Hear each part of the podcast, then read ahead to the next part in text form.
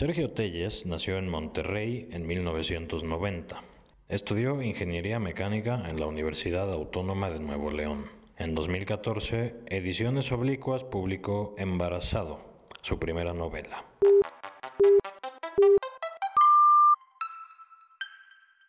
Esto es Primeras Letras, un podcast de letras libres.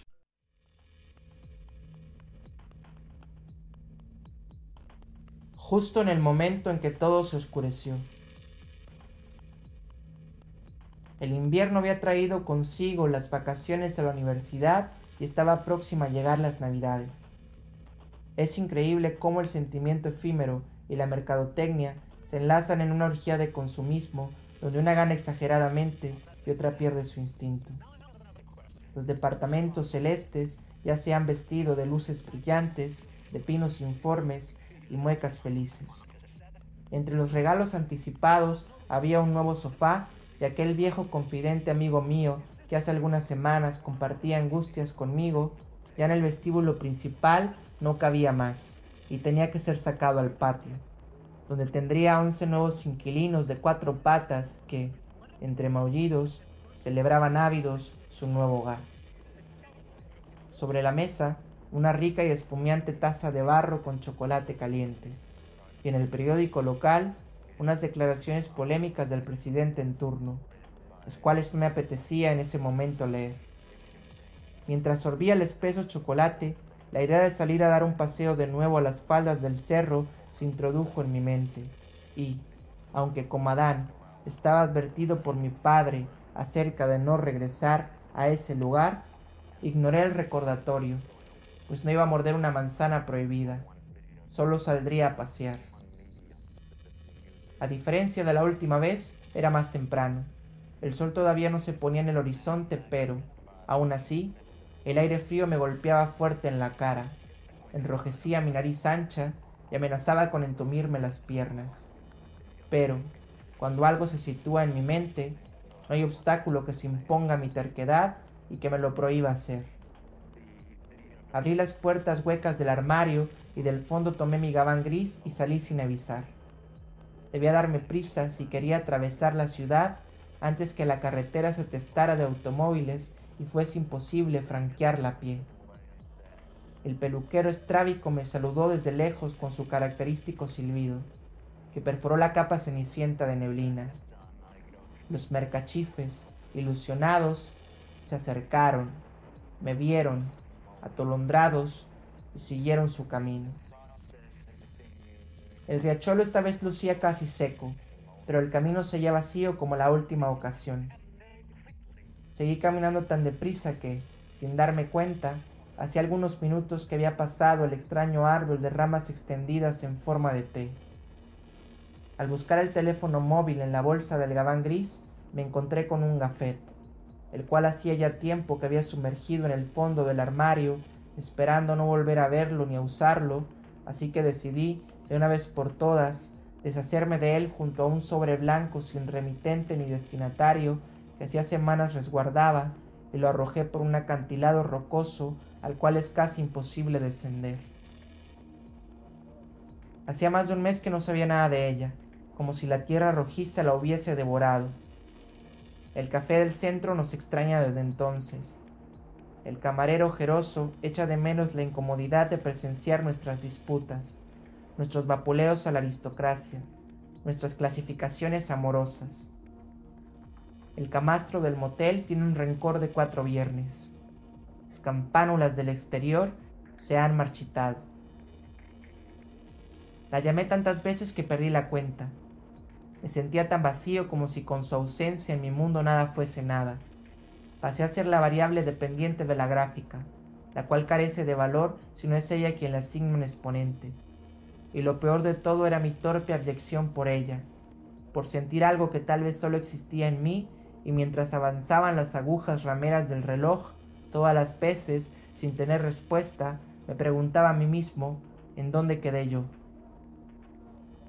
Me adentré sigilosamente entre los arbustos y me paré en un ribazo sobre una enorme roca en forma de meseta. Mi teléfono móvil comenzó a sonar con The Strokes. Era ella, pidiéndome tiempo. Mejor dicho, exigiéndome terminar.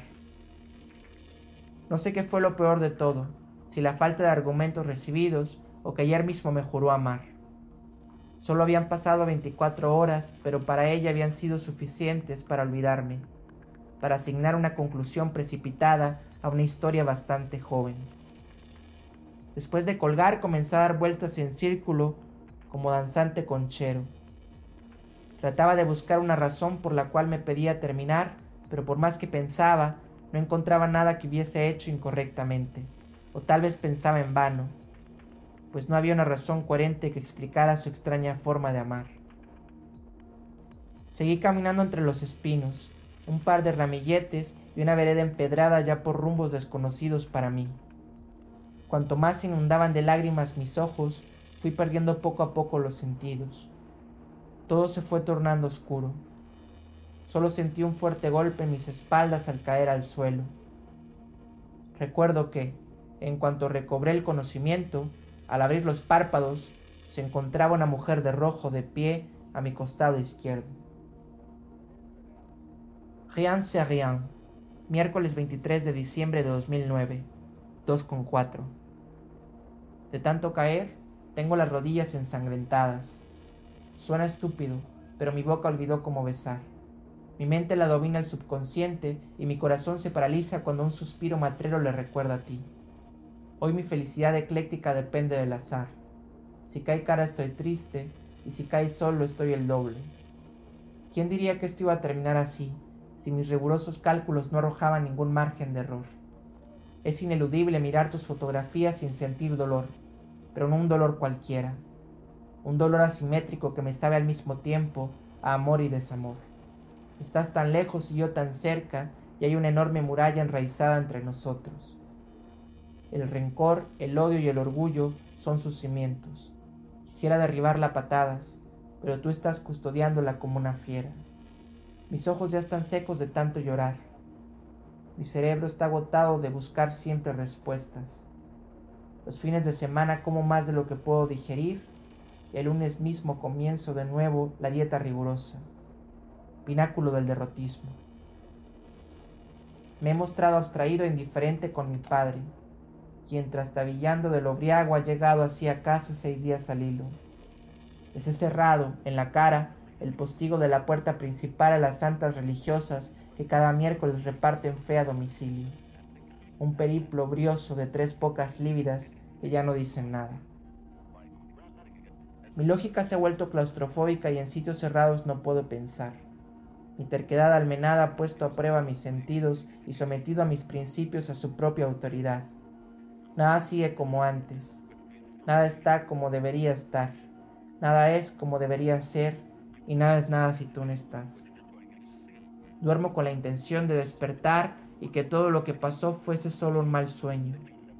Despierto a la una y treinta esperando tener en buzón un mensaje de texto, pero a las cuatro quince solo la castrante alarma se hace presente y ese sabor amargo de extrañarle permanece por el resto del día divagando en cada nicho nebuloso de mi mente. La estación de autobuses espera. Buscando el orden en medio del desorden lo encontré y lo perdí. No sé cuánto tiempo lleva a olvidar después de que se amó de esta manera. No sé si cerca esté de hacerlo o quizás jamás lo termine de conseguir. Solo sé que dentro de mi cabeza hay más cosas de las que, en estos momentos, mi mente atosigada alcanza a entender.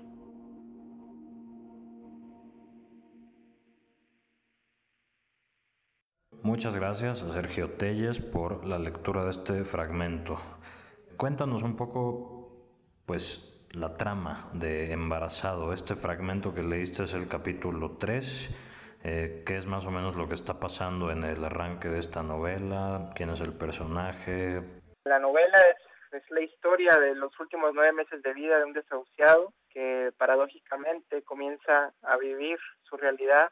Eh, es un personaje de pronto silencioso en cuanto a diálogos, pero que siempre está reinventándose con, con discursos.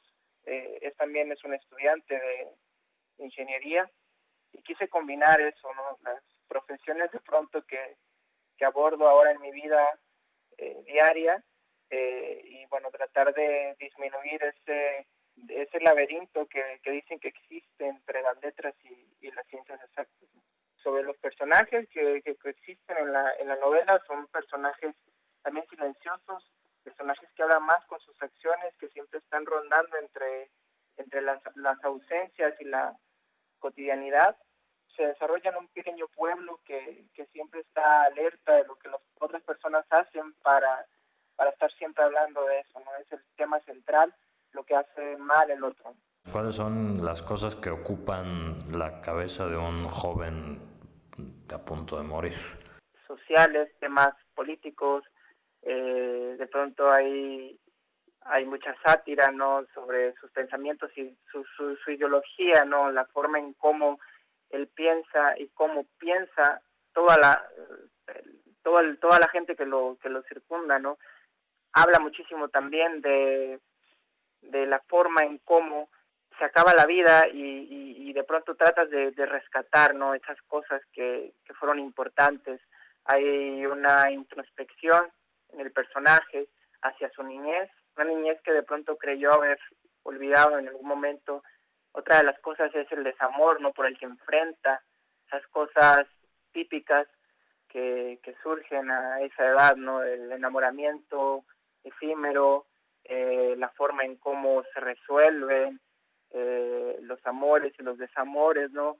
Un poco de intriga, algunas voces que escucha y que le dicen cosas que debe hacer. El personaje siempre está tratando de recordar un tiempo ya pasado, tratando de encontrar en la nostalgia cosas que le hagan feliz. Entonces creo que eso es en sí todo el entorno de la, de la novela.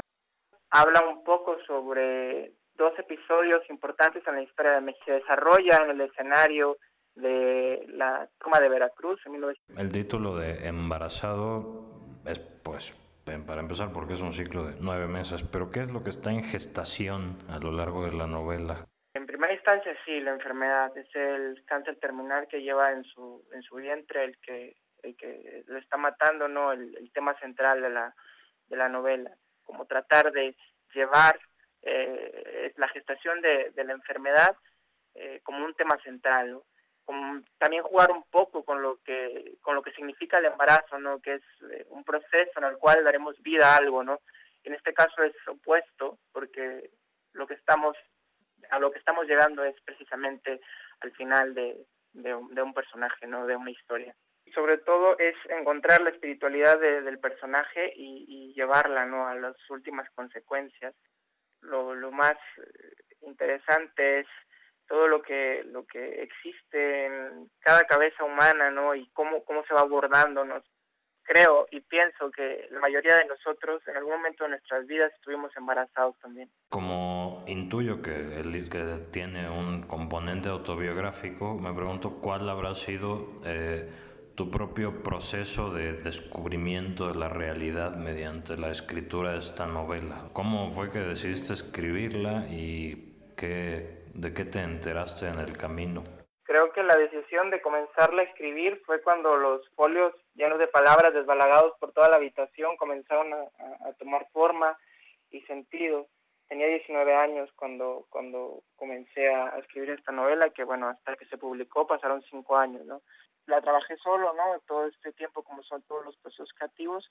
No es 100% catártica, ¿no? Pero tiene muchísimas cosas de mí, cosas que, que viví, ¿no? En, cuando era pequeño, cosas que, que fui comprendiendo en un autobús porque cuando iba a la universidad yo vivo en el, en el sur del estado de Nuevo León entonces todos los días hacía un trayecto de cuatro horas eh, diarias para llegar a la universidad y regreso entonces en, prácticamente la novela se escribió en un autobús.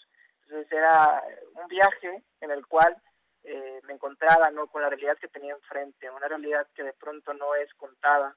Es una es una realidad que se vive subjetivamente. Y eso es lo que quería darle al personaje no que pudiera razonar no solamente sobre política no solamente no solamente sobre sobre religión o aspectos sociales sino que pudiera encontrarse a sí mismo en ese viaje, en esa búsqueda. Entiendo que trabajaste en la estructuración de la novela con Felipe Montes, el escritor regiomontano. ¿De qué manera te ayudó esto? Fue un proceso inesperado, ¿no? Yo conocí a Felipe gracias a una publicación en un periódico de la ciudad.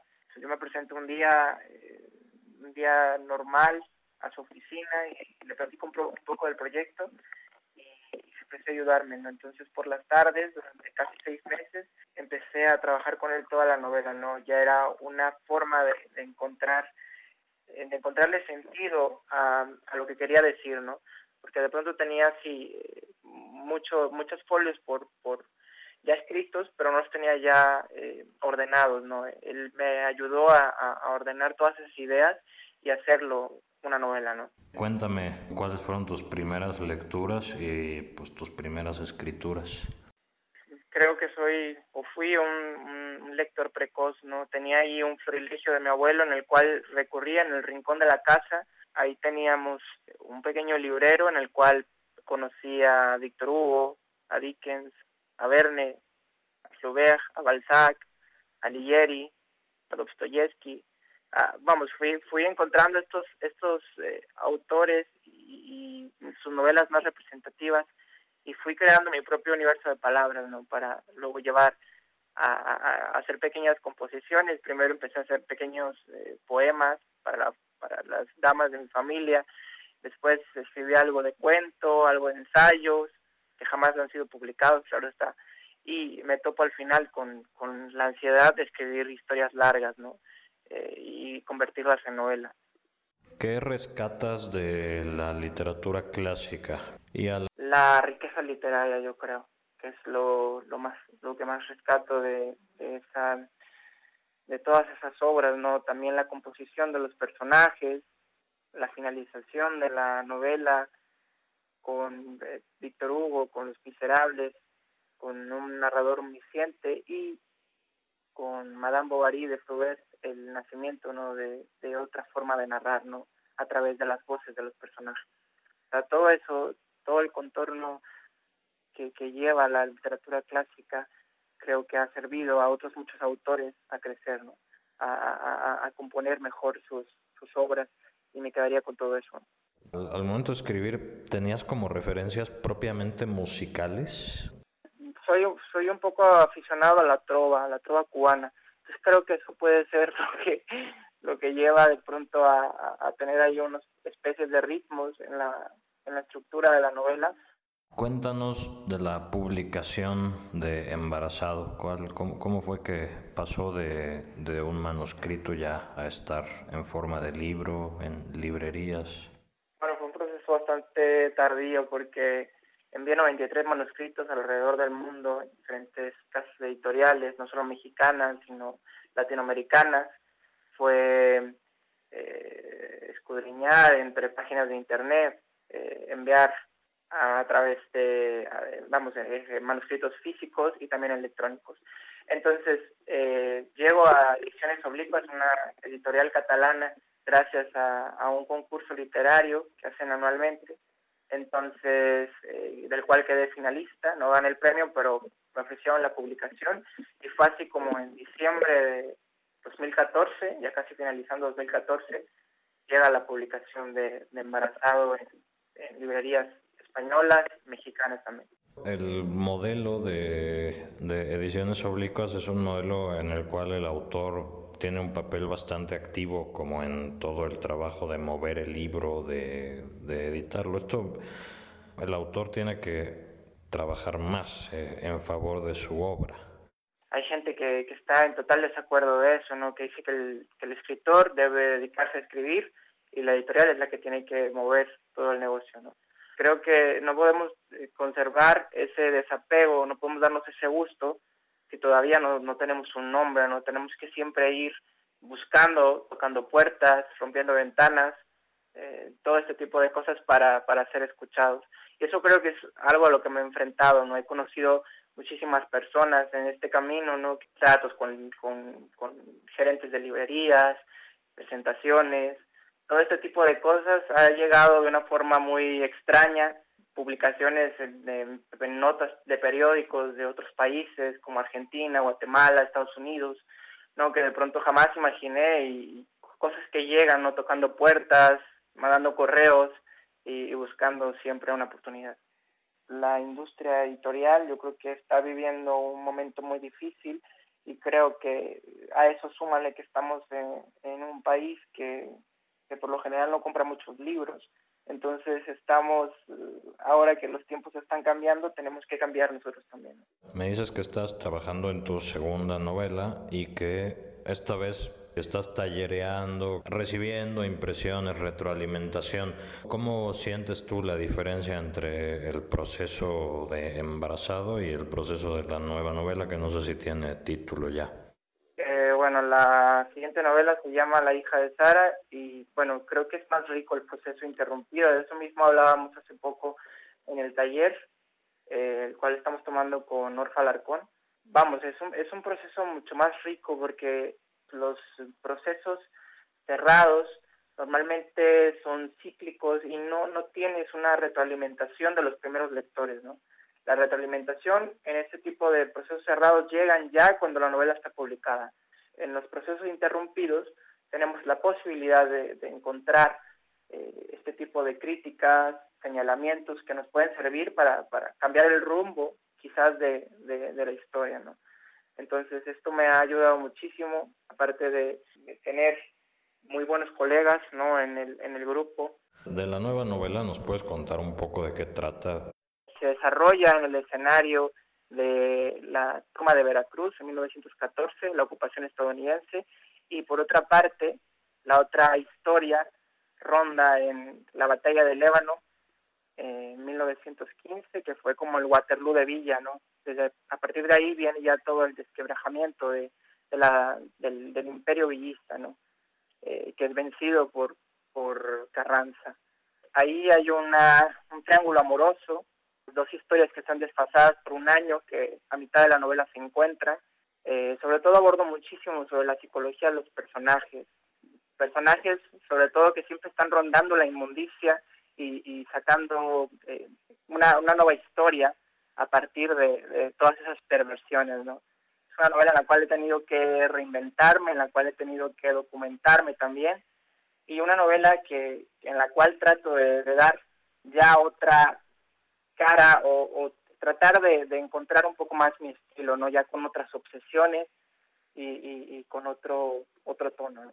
Y hablando de retroalimentación, ¿cuál ha sido la, cómo ha sido la retroalimentación que has recibido de, de embarazado? Eh, y a partir de esa retroalimentación te pregunto, ¿hubieras hecho alguna cosa distinta? ¿Cuál es como el sentir que tienes de ese primer libro a nueve meses? La novela tiene la virtud de gustarme algunas veces y otras no cuando la leo, ¿no? Quizás porque he crecido, quizás porque tengo cierto temor a, a, la crítica, ¿no? He recibido críticas de todo tipo y de las cuales siempre trato de aprender, ¿no? Creo que fue tanto un título como una novela, una primera novela arriesgada, porque tiene sátira política, que eso ha sido lo que más señalamiento se ha hecho a, a esta novela, ¿no? Que la política estaba de más en la novela, ¿no? Pero era quizás mi forma de dar a entender la postura política que tenía el personaje principal, que también tanto como el personaje principal, que es el narrador de la historia, tienen 20 años, ¿no? A los 20 años uno puede decir cuánta cosa le, le venga en gana, ¿no? Y sin, es decir, no se piensan mucho las cosas a los 20 años. Entonces era una, una, novela, una novela que, que quizás combina muchas cosas, como narrativa, poesía, Inclusive tuve mis discusiones todavía con el, con el editor para conservar algunas rimas, porque era como yo lo había concebido, no fragmentos que yo había concebido así, que la rima siempre trata de evitarse en la, en la prosa, pero eran caprichos también. Quería mostrar un embarazo, que los embarazos nunca son perfectos. Quería precisamente dejar eso en una novela. Si ahora me preguntas, haría, cambiaría cosas, claro, yo creo que movería muchísimas cosas, Muchas gracias, Sergio Telles, por esta plática, por tu lectura. Muchas gracias y espero pues puedan seguirme leyendo ¿no? en el transcurso de esta carrera. Esto fue Primeras Letras, un podcast de Letras Libres.